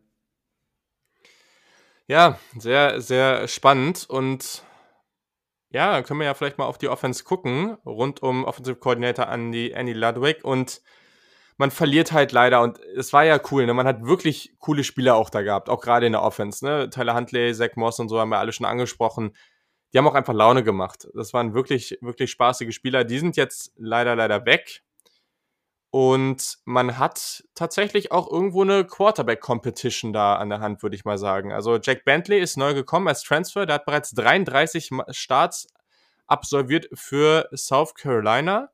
War da auch grundsolide, würde ich sagen. Hat sich dann verletzt und jetzt ist halt dann ein Freshman reingekommen, der jetzt übernommen hat. Dazu hat man dann Ratchet Sophomore Cam Rising. Der kennt das System von Andy Ludwig schon, weil er schon ein Jahr da ist. Aber ja, also der ist halt noch nie gestartet und der hat natürlich deutlich weniger Erfahrung. Ich, ich fand es jetzt ganz interessant. Ich habe jetzt gelesen, dass Kai Whittingham gesagt hat, dass Cam Rising so nach dem Spring Practice, also nach diesen paar Trainingseinheiten, die man da hatte, ähm, besser aussah. Finde ich natürlich jetzt ganz spannend, weil hätte ich so nicht erwartet. Wie siehst du denn die Situation so? Wen würdest du vielleicht gerne als Starter sehen und was hältst du für realistisch? Also ich glaube schon, dass gerade zu Beginn Cam Rising einen Vorteil hat, weil er letztes Jahr halt die ganze Zeit das, äh, das Scout-Team gelaufen ist. Ne? Ähm, mhm. Letztes Jahr war er noch nicht eligible zu starten, aber ähm, er ist, er hat die ganze, das ganze Jahr in dieser Offense gearbeitet und die Offense ist ja auch schon größtenteils so, wenn man jetzt von Moss und Huntley absieht, zusammengeblieben. Ne? Die haben noch ihren Left Tackle verloren, der Reen Paulo, aber der Rest kommt ja ungefähr so zurück. Ähm, deswegen, ja. gerade zu Beginn wundert es mich kein Stück, dass er einen Vorteil hat. Ähm, aber Jake Bentley hat halt deutlich mehr Erfahrung. Ich würde Cam Rising natürlich auch mal gerne sehen, weil das ein hoher Recruit war, ähm, für den die College-Karriere halt nicht so verlaufen ist, wie er es sich gerne gewünscht hätte. Aber das Talent ist ja hundertprozentig da. Ähm, ja, ich, ich habe da ehrlich gesagt keinen Favoriten. Ich habe allein aus Curiosity, aus äh, ähm, weil ich ihn gerne sehen würde, würde ich Cam Rising zumindest ein paar Spiele eigentlich gerne sehen. Aber Jake Bentley ist so jemand, den man halt kennt, von dem weißt du relativ genau, was du bekommst, von dem weißt du aber auch genau, was du nicht bekommst. Ne? Ähm, das ist ein sehr guter College-Starter, würde ich sagen, oder ein guter College-Starter, mildern wir das ein bisschen ab. Ähm, aber er hat halt nicht mhm. diese, diese Upside, die andere Quarterbacks haben. Ob die Cam Rising hat, weiß ich nicht, aber ich würde es gerne, ich würde gerne wenigstens ein paar Spiele sehen. Ja, vor allem da ist auch wieder das Potenzial, dass wenn er startet, dass du dann halt ein paar Jahre mehr was von ihm haben kannst, ne? Also, das ist für mich immer etwas, was ich gar nicht mal so unwichtig finde. Also war nach dem 24-7 Sports Composite in, jetzt muss ich kurz gucken, 2018 der Nummer 11 Pro-Style Quarterback, also ja, schon ein ganz solider Commit, beziehungsweise ist ja erst zu Texas gegangen und dann eben zu Utah gewechselt. Also ja, ich bin gespannt. Also ich würde hier auch gerne den, den jüngeren Spieler sehen. Denke, da ist einiges an Upside und mal gucken, was da rauskommen kann. Running Back verliert man Zach Moss, ist natürlich jemand, der ganz außergewöhnliche Leistungen da geliefert hat über die letzten Jahre. Natürlich auch immer wieder mit Verletzungsproblemen gekämpft, aber grundsätzlich einfach ein ganz, ganz toller Spieler, der auch dieses ja, wenn man an Utah denkt, denkt man ja auch immer irgendwie an diesen physischen Spielstil, gerade auch von der Defense und der hat das irgendwie auch so in die Offense gebracht. Das fand ich irgendwie richtig cool. Wie siehst du denn so die Running Backs? Gibt es da auch eine Competition? Ja, ähm, da haben wir einmal David Brunfield, der auch schon ein paar Jahre im Team ist, hat letztes Jahr auch einige Snaps gesehen. Jordan Wilmore, mhm. der jetzt Sophomore ist, ähm, hat letztes Jahr weniger Snaps gesehen. Ähm, ich weiß nicht genau, wie sich dann wie sich das letztendlich entscheidet. Ich denke, dass es auch so ein bisschen bei Committee gehen wird, weil mhm. selbst mit Zach Moss haben die Youths ähm, ihm selten wirklich so 100% der Carries gegeben. Die haben dann schon immer gerne so ein bisschen geswitcht, damit man ihn auch ein bisschen ähm, fitter hält, damit man ihn ähm, ein bisschen, wie nennt man das, fresh hält. Ich, ich, ich benutze ja. ganz viele Denglisch-Worte hier, die mir nachher um die Ohren alles geschlagen werden. Ich, ich merke ein offizieller Denglischer Podcast, alles cool. David Brumfield ist halt eher so ein bisschen Downfield, äh, Downhill-Runner. Ähm, John Wilmore ist da so eher so Speedback, der auch so ein bisschen im Receiving mhm. Game dir was bringen kann. Das sah letztes Jahr schon wirklich gut aus. Ähm, war ja auch ein ziemlich hoher Recruit, wenn ich das. Ich meine, er war sogar Four-Star Recruit, ich kann es mal gerade nachgucken. Ähm, Four-Star oder hoher Three-Star, ich bin mir nicht ganz sicher. Mhm. Ähm, aber ich mache mir jetzt kaum Sorgen, dass irgendwie das Backfield das, das Problem bei Utah sein, sein wird. Die hatten ja schon ähm, auch in den letzten Jahren eigentlich immer ziemlich gute Runner. Auch äh, mein ewiger Nemesis, wie hieß, wie hieß der gute Mann, der zu den, zu den 49ers gedraftet wurde, der diese ganz kuriose College-Karriere hingelegt hat? Äh, oh, jetzt fragst du mich hier wieder was. Erinnerst du dich an diesen Spieler, der das Team erstmal verlassen hat und dann irgendwann wiederkam? Ja, aber ich habe jetzt den Namen auch gerade nicht parat. Ja, lass mich das kurz, gib mir eine Sekunde. Ich finde das raus. Ja. Äh, dann, Joe äh, Williams. Joe Williams. Ach ja, stimmt. Weiß Joe Williams. ja, klar. Sagst, ja. Seine, seine Performance ja, im, ich glaube im Stadion der 49ers, ich weiß nicht mehr genau, wie, wie dieses Bowl-Game hieß, aber äh, 2017 war das. Immer noch eines der geilsten Spiele, die ich je gesehen habe. Ich glaube, da ist er über, für über 300 Yards gelaufen oder für über 250 Yards. Ähm, ja, extrem gut. Also Utah hat eine, eine recht lange Geschichte von Running Backs, mit denen man auf jeden Fall was anfangen konnte. Deswegen mache ich mir da kaum Sorgen.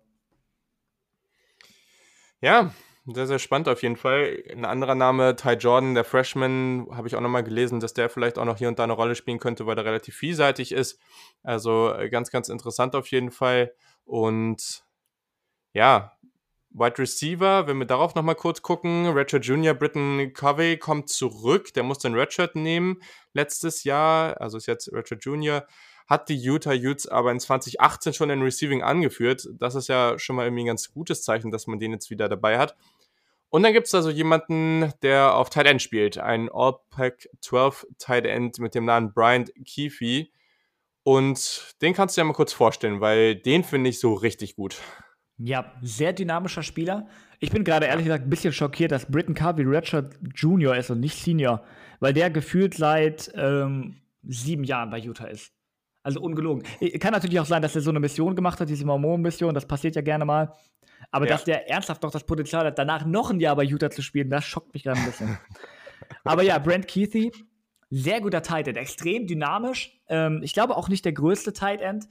Um, mhm aber sehr vielseitig einsetzbar. Ähm, man hat das so im Laufe der Saison gerade auch gesehen, da hat Andy Ludwig einen hervorragenden Job gemacht, ihn bei Jet Sweeps und solchen ähnlichen Sachen einzusetzen. Da hast du dann halt wirklich bei diesen Plays, wo, wo ähm, der Quarterback an das Center ist, du dann gleichzeitig diese Motion hast vom Tight End ähm, across the line. Jetzt benutze ich schon wieder Englisch, aber ihr wisst, was ich meine. Ähm, und dann äh, ähm, und dann halt diesen Playfake drin hast. Das, da hast du so viele Möglichkeiten mit. Du kannst dem Running Back den Ball geben und der Tight End wird dann als Vorblocker benutzt, quasi als äh, Split-Block. Du kannst dem, dem Tight End den Ball geben, du kannst dann Play-Action-Spielzug draus machen. Das waren so Package-Plays, die eigentlich sehr, sehr effektiv immer waren, weil die Defense kein, keine Ahnung hatte, was sie erwarten sollte. Ähm, und bei einigen dieser Plays hat dann Brent Keithy auch den Ball bekommen ähm, ich glaube, er hat drei Rushing-Touchdowns gehabt am Ende der Saison. Ich weiß nicht, ob ich sowas von einem Tight End schon mal gesehen habe. Ähm, extrem mhm. dynamisch. Der hat, du hast dann teilweise wirklich gesehen. Er hatte dann auch Downfield Speed dabei, ne? Nicht nur dieser, dass es so dieser Überraschungseffekt war, dass haha, dein Tight End bekommt den Ball als Handoff und dass er dann mal für einen First Down läuft oder so. Der Mann hat richtig Speed. Ähm, und das ist, das ist also damit kann man wirklich was anfangen. Ne? Das ist ein richtig spannender Prospekt. Ich glaube auch, dass der äh, sehr draftrelevant sein könnte. Mhm.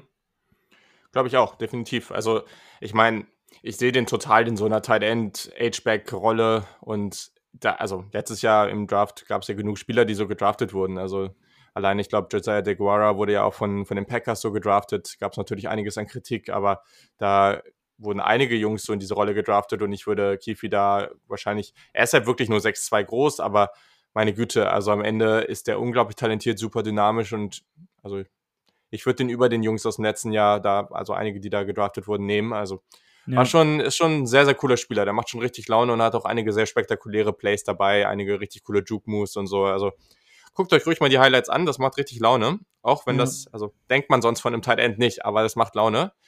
Das und Ding ist auch, ja. Das Ding ist auch, wenn, wenn, du, wenn du sagst, ähm, er kann in so eine H-Back-Rolle gedraftet werden, das ist halt sonst immer so diese notlose Lösung für Spieler, die halt irgendwo dazwischen sind, weil sie nicht unbedingt gute Receiver sind, aber eigentlich, mhm. eigentlich äh, ziemlich, gute, gut, ziemlich gute Fähigkeiten als Blocker mitbringen. Das machst du halt bei Spielern, die halt so gerade gut genug im Receiving-Game sind, machst du halt zu so einer halben Fullback.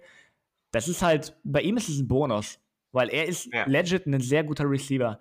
Ähm, gutes Route Running, wirklich auch sehr flink. Musst du natürlich auch sein, wenn du 6-2 bist. Ne? Und ich, ich, kann mir schon vorstellen, dass er so ein bisschen Problem bekommt, dass, dass diese mangelnde Größe dann halt, du kannst die nicht unbedingt zu so einem Inline-Blocker machen. Ne? Dieses ähm, Rob, Rob Gronkowski bei den, bei den Jürgen Patriots, das, das wird er nie werden. Dazu hat er schlicht nicht die Tools.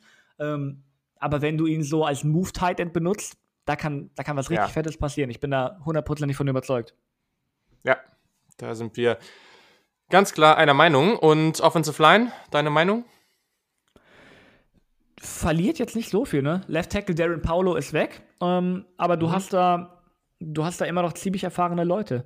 Äh, Simi Moala auf äh, Right Tackle, der ist jetzt Sophomore, Redshirt Sophomore, der hat letztes Jahr als äh, Redshirt Freshman schon, ich glaube, den Großteil der Saison auf Right Tackle ge gestartet. Ähm, Keaton Bills ähm, auf Left Guard ist auch jemand, der jetzt zurückkommt von seiner Mission, ähm, der, von dem man sich damals viel versprochen hatte, bevor er dann halt auf diese Mission ging und für, ich glaube, es war schon 2017. Diese Leute sind immer echt lange weg. Ähm, ja. Und auch ansonsten Nick Ford, ähm, auch ein Spieler, der schon wirklich überall fast eingesetzt wurde. Das ist so generell ein Thema bei Utah Offensive Lines. Wenn du die dir für den Draft anguckst, du hast jedes Mal so, so ein Resümee, hat seine letzte Saison auf Right Tackle gespielt, davor auf Center, davor auf Left Guard und das Jahr davor so ein bisschen auf Right Guard. Das hast du bei wirklich vielen Leuten hier, ne? auch bei Braden Daniels auf ähm, Right Guard, glaube ich. Orlando Umana, habe ich mir jetzt auch ein bisschen angeguckt, der hat auch schon überall gespielt. Ähm, du hast wenige Spieler, äh, wo du wirklich gar keine Erfahrung hast. Also ich bin mir recht sicher, dass man die irgendwie so zusammensetzen kann, die Offensive Line, ähm, dass man da eine vernünftige Lösung findet. Die sind ja auch gerne früh im Jahr mal so ein bisschen am, am Rumexperimentieren, wird dann so ein bisschen hin und her geschoben, wo es am besten passt. Auf wen ich so ein bisschen hoffe, ist auch, ähm, bitte hilft mir beim Namen, Bamidele Olaseni. Das ist dieser. Bestimmt. Die, ich, ich weiß nicht. Keine Ahnung. Aber ähm, Bestimmt. So steht es da geschrieben, jedenfalls. Ähm, ja. Der ist jetzt Redshirt Junior. Ähm, ich glaube, er kam, kam mal aus England. Das ist jedenfalls ein sehr, sehr spannender Recruit, äh, was ich damals so mitbekommen habe. Das haben mir die, die Jungs vom ähm, College Football Germany Podcast erzählt. Ähm, ich war auf den auch gar nicht so aufmerksam geworden. Aber das ist zumindest ein Spieler, der so alle Tools mitbringt. Der extrem groß, wirklich athletisch, sehr lange Arme. Er hatte wirklich technische Probleme letztes Jahr. Äh, deswegen hat er auch nicht so viel gespielt. Aber wenn die, wenn die es jetzt schaffen, ihm selbst in so einer Offseason irgendwas beizubringen oder so, dann würde ich den auch sehr, sehr gerne auf Tackle sehen. Ähm, einfach weil die Upside halt wirklich extrem groß ist. Und dann kann er auch irgendwo draftrelevant sein, irgendwann mal. Jetzt natürlich noch nicht. Ähm, aber ja, die Offensive Line macht mir da re relativ wenige Sorgen. Sehr gut. Und dann natürlich noch die Defense, eigentlich in den letzten Jahren auf jeden Fall immer so das Prunkstück dieses Teams rund um Defensive Coordinator Morgan Skelly war 2019 Top 6 national in Total Defense, Scoring Defense und Rushing Defense, muss man sich mal reinziehen. Allerdings verliert man natürlich auch so einiges. Unter anderem natürlich Brad Darnay, der war Utah Sack Leader, also wirklich Sack Leader in der Utah-Geschichte, muss man vielleicht nochmal so sagen. Dazu kommen natürlich noch alle andere relevante Spieler, Defensive Tackle, Lecky Foto oder natürlich auch Cornerback Jalen Johnson, den einige wirklich sehr, sehr gerne mochten, fand ich auch sehr, sehr spannend. Am Ende müssen neun Starter ersetzt werden. Und das ist natürlich wirklich brutal. Die gesamte Secondary muss ersetzt werden. Das macht man ja immer, also ich kenne wenig Teams, die das einfach mal so machen. Und vor allem, wenn das Recruiting nur in Anführungszeichen auf dem Level ist, dann ist das natürlich noch mal schwerer. Aber wir sprechen ja halt von Utah und von Kyle Whittingham. Und deswegen würde ich die auf keinen Fall unterschätzen. Also vielleicht fangen wir sogar mal mit dem Defensive Backfield an. Also man muss jetzt hier fünf Jungs ersetzen. Glaubst du, man kriegt da trotzdem irgendwie was Ordentliches auf die Straße? Ich denke schon. Mit Whittingham als, ähm, als Head Coach und mit, ähm, wie ist der Mann? Ich habe seinen Namen vergessen. Das ist peinlich. Dem Defensive Coordinator, der jetzt so ein Morgan bisschen. Skelly, ja. Morgan Skelly, ja, genau. Der hat ja ein bisschen negative Schlagzeilen leider geschrieben. Ähm, hat eine, also er hat sich Okay, wie verpacke ich das am besten? Er hat das N-Wort, glaube ich, genutzt gegenüber irgendeinem Spieler vor ein paar Jahren, was jetzt so an die Öffentlichkeit gekommen ist. Deswegen äh, wurde er auch erstmal suspendiert für einige Monate. Sein Gehalt wurde, glaube ich, halbiert. Ähm, ihm wird nicht mehr in Aussicht gestellt, dass er Head Coach wird, wenn Whittingham das Team verlässt. Ähm, also, das war eine sehr unschöne Geschichte für ihn. Ähm, natürlich richtig, dass man da konsequent handelt, ne? Ähm, mhm. Aber ja, ähm, die beiden in Kombination haben eigentlich immer gezeigt, dass sie aus Spielertalent, von dem man das nicht unbedingt so erwarten würde, dass die dann eine wirklich gute Defense auf die, Line, auf die Beine stellen. Aber wenn man sich die Namen anschaut, das ist halt echt, keiner von denen hat wirklich viel Erfahrung. Ne? Ähm, viele von den Spielern sind zumindest schon so ein bisschen länger im Team dabei. Ne? Äh, Bronson Boyd, ähm, Jet Travis Broughton auf Cornerback jetzt, ähm, Vontae Davis, der Senior, der hat so ein bisschen Spielzeit gesehen über die letzten Jahre. Aber das ist halt echt, ähm, ja, da, da wird man da wird man schauen müssen, wie sich das so zusammensetzt. Ich will auch gar keine Pro, äh, Prognosen abgeben, wer jetzt startet. Das, das wird sich entscheiden müssen jetzt im Camp. Ne? Ähm, was ich mich jetzt noch frage, ähm, Clark Phillips, ist der jetzt schon eligible dieses Jahr? Ja, ja. Und ich glaube auch, dass er gute Chancen hat, da als Starter reinzugehen. Hundertprozentig, hundertprozentig. Weil ich war mir nicht, ich war mir nicht ganz sicher, weil irgendwie ähm, klang das, klang das in den Berichten, die ich gelesen hatte, gar nicht mal so sicher. Also vielleicht habe ich auch die falschen Berichte gelesen. Aber dann bekommst du auch noch Nate Ritchie dazu auf Safety. Ähm, mhm. Auch ein Four-Star-Recruit. Und ähm, um dann auf die Defensive Line zu shiften, so kurz, ähm, da bekommst du zwei Defensive Ends, Wen Willinger und äh, Xavier Carlton. Ähm, also beide werden nicht starten können, weil du halt noch immer Mika, Mika Tafur hast. Ähm, generell so in der Front Seven hast du zumindest ein paar Leute, die man so kennt aus den letzten Jahren. Aber ja, es ist extrem schwierig, Prognosen abzugeben, wer da ernsthaft startet, weil du hast neun Spieler verloren. Ähm, und wenn ich mir jetzt die Namen angucke, die letztes Jahr schon gestartet sind über längere Zeit, hast du Devin Lloyd, Peter Tonga und Mika Tafur. Das sind drei Spieler. Das ist schon, das ist schon gravierend. Ja, also ja, ich weiß nicht. Ich, ich weiß noch nicht so richtig, was ich aus dieser, aus dieser Defense so machen soll. Also, es ist natürlich einfach eine enorm schwere Situation. Also, hast du natürlich jetzt schon viel zur gesamten Defense gesagt. Also, ich glaube, ähm, da ist immerhin noch äh, ja, einiges an Talent da, gerade dadurch, dass man jetzt eben zum Beispiel einen Clark Phillips als Freshman bekommt, dass eben, den du gerade schon angesprochen hast, ne, Devin Lloyd jetzt da auch jemand in der, in der Mitte, der irgendwie ja, jetzt auch schon eine gewisse große Rolle gespielt hat, dass der zurückkommt. Also ist natürlich nicht ganz unwichtig, aber das ist schon sehr, sehr schwer. Also das, wenn man jetzt nächstes Jahr zumindest mal ein bisschen, also erstens hat man letztes Jahr ein enorm gutes Jahr gehabt und, und mit so einem Team und mit so viel Verlust überhaupt ein Jahr zu, zu schaffen, was man sonst im Durchschnitt hat, ist ja, ist ja schon nicht leicht. Also ich glaube, da muss man die Erwartungen auch so ein bisschen anpassen an der ganzen Stelle. Können ja auch mal an der Stelle kurz auf den Schedule gucken. Der ist natürlich relativ ähnlich zu dem von USC, aber ich lese trotzdem mal kurz vor. Also man spielt gegen Washington State, Colorado, Oregon State, UCLA, hat dann seine Bye, danach Arizona, Arizona State, Washington, Cal, UC und Oregon. Auch hier natürlich gerade in der zweiten Hälfte sehr, sehr schwer. Wie wäre so deine Prognose für deine Utah Utes? Und du hast eben, um noch ganz kurz ein Wort zur Defense zu verlieren, ich glaube kaum, dass ich das sage, aber ich glaube, dass wir dieses Jahr ernsthaft eine Utah Offense sehen könnten, die besser wird als die Defense. Ähm, aus, mhm. zwei, aus, aus, aus, beiden Gründen halt. Einfach, weil ich glaube, dass, ähm, dass die Offense äh, wenig Personal verloren hat und natürlich Quarterback und Zach Moss zu verlieren, das ist gravierend, das ist sehr gravierend, aber mhm. irgendwo das Talent ist da ähm, und die Defense wird halt einen gewaltigen Einbruch erleiden. Einfach, wie du gesagt hast, ne, wenn du so wenn du, wenn du von letztem Jahr noch so hohe Erwartungen hast und so eine unfassbar gute Defense hattest, allein wegen natürlicher Regression wird das nach unten gehen und du verlierst halt extrem viel, äh, extrem viel Personal. Also würde mich das gar nicht wundern, wenn, wenn die Utah Offense am Ende des Jahres besser dasteht als die Defense. Wenn ich mir den Spielplan angucke, mh, hm, ja, ist schwierig. Ich würde schon irgendwo habe ich da so ein bisschen das Gefühl, immer wie bei den Patriots dieses Jahr. Ähm, das Personal ist halt echt nicht da, aber du, du hast echt viel Vertrauen in den Coaching-Staff, deswegen gibt man da so ein mhm. bisschen Benefit of the Doubt. Ich würde schon so mit, ich glaube, sechs Siege sind realistisch. Ich habe irgendwo gelesen, dass ähm, sich USC und Utah um die Pac-12 South streiten. Das glaube ich wirklich nicht. Ich sehe da USC doch deutlich vorne. Müsste ganz äh, realistisch sein. Ähm, aber sechs, vielleicht sieben Siege, wenn man so einen Vorteil hat, weil man so ein eingespieltes Programm ist, ähm, kann ich mir schon vorstellen. Aber es wird halt wirklich schwierig, ne? Ich kann mir kaum vorstellen, dass sie mit USC oder Oregon mithalten können. Das sind, das sind Niederlagen, die ich mir eigentlich relativ sicher einbuche äh, oder einplane, auch mhm. wenn ich vorhin gesagt habe, dass, dass es für USC ein schweres Auswärtsspiel wird. Aber ja, je mehr ich drüber nachdenke, ohne Fans ähm, ist dieses Stadion auch nur noch halb so ähm, intimidating für Gegner äh, als sonst, ne? Also ja, ja, sechs, sieben Siege. Ich weiß nicht, hast du da irgendwie optimistische oder noch pessimistische Sicht auf die Dinge? Na, also man muss jetzt auch mal sehen, das sind zehn Spiele. Also in zehn Spielen sechs, sieben Siege zu holen mit einem Team, was neun Starter in der Defense verliert, das ist ja schon mal sehr ordentlich. Deswegen, also ich habe jetzt auch, wenn ich auf den Schedule gucke, sechs Siege halte ich für jetzt nicht unrealistisch.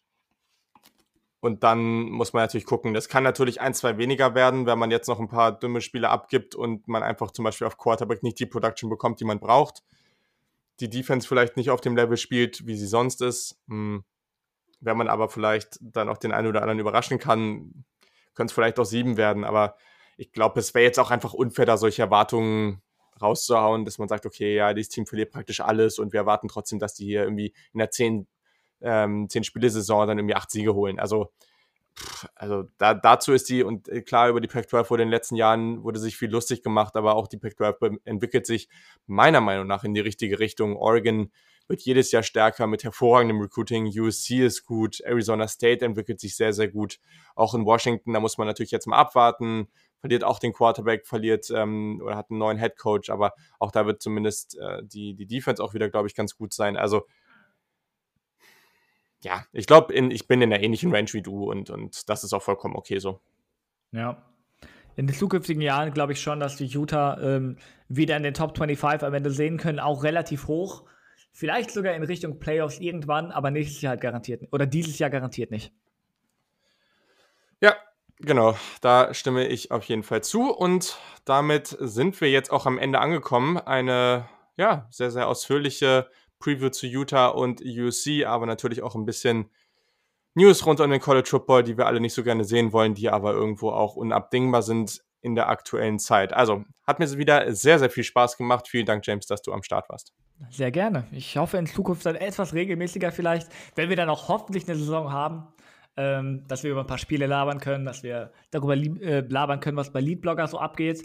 Äh, ja. Bitte reinlesen. Plug, shameless Plug. Ähm, ja, hat sehr viel Spaß gemacht. Sehr, sehr gut. Genau. Also ihr findet natürlich alle Links und allen möglichen Krams in den Show Notes. Guckt da auf jeden Fall rein. Wie gesagt, äh, Sonntag ist die Deadline für den Saturday Kickoff Fantasy Bowl. Also wenn ihr da noch Fragen zu habt und so weiter, dann meldet euch einfach bei mir. Und genau, folgt natürlich dem James, folgt Leadblogger und genau, meldet euch mit Feedback wie immer. Und dann wünsche ich euch ein ganz hervorragendes Wochenende. Genießt dieses für mich viel zu warme Wetter. Ich komme da überhaupt nicht mit klar, aber okay. Mein, äh, wenn, wenn ihr es gut findet, dann freue ich mich für euch und äh, dann äh, wünsche ich euch ein schönes Wochenende und bis zum nächsten Mal.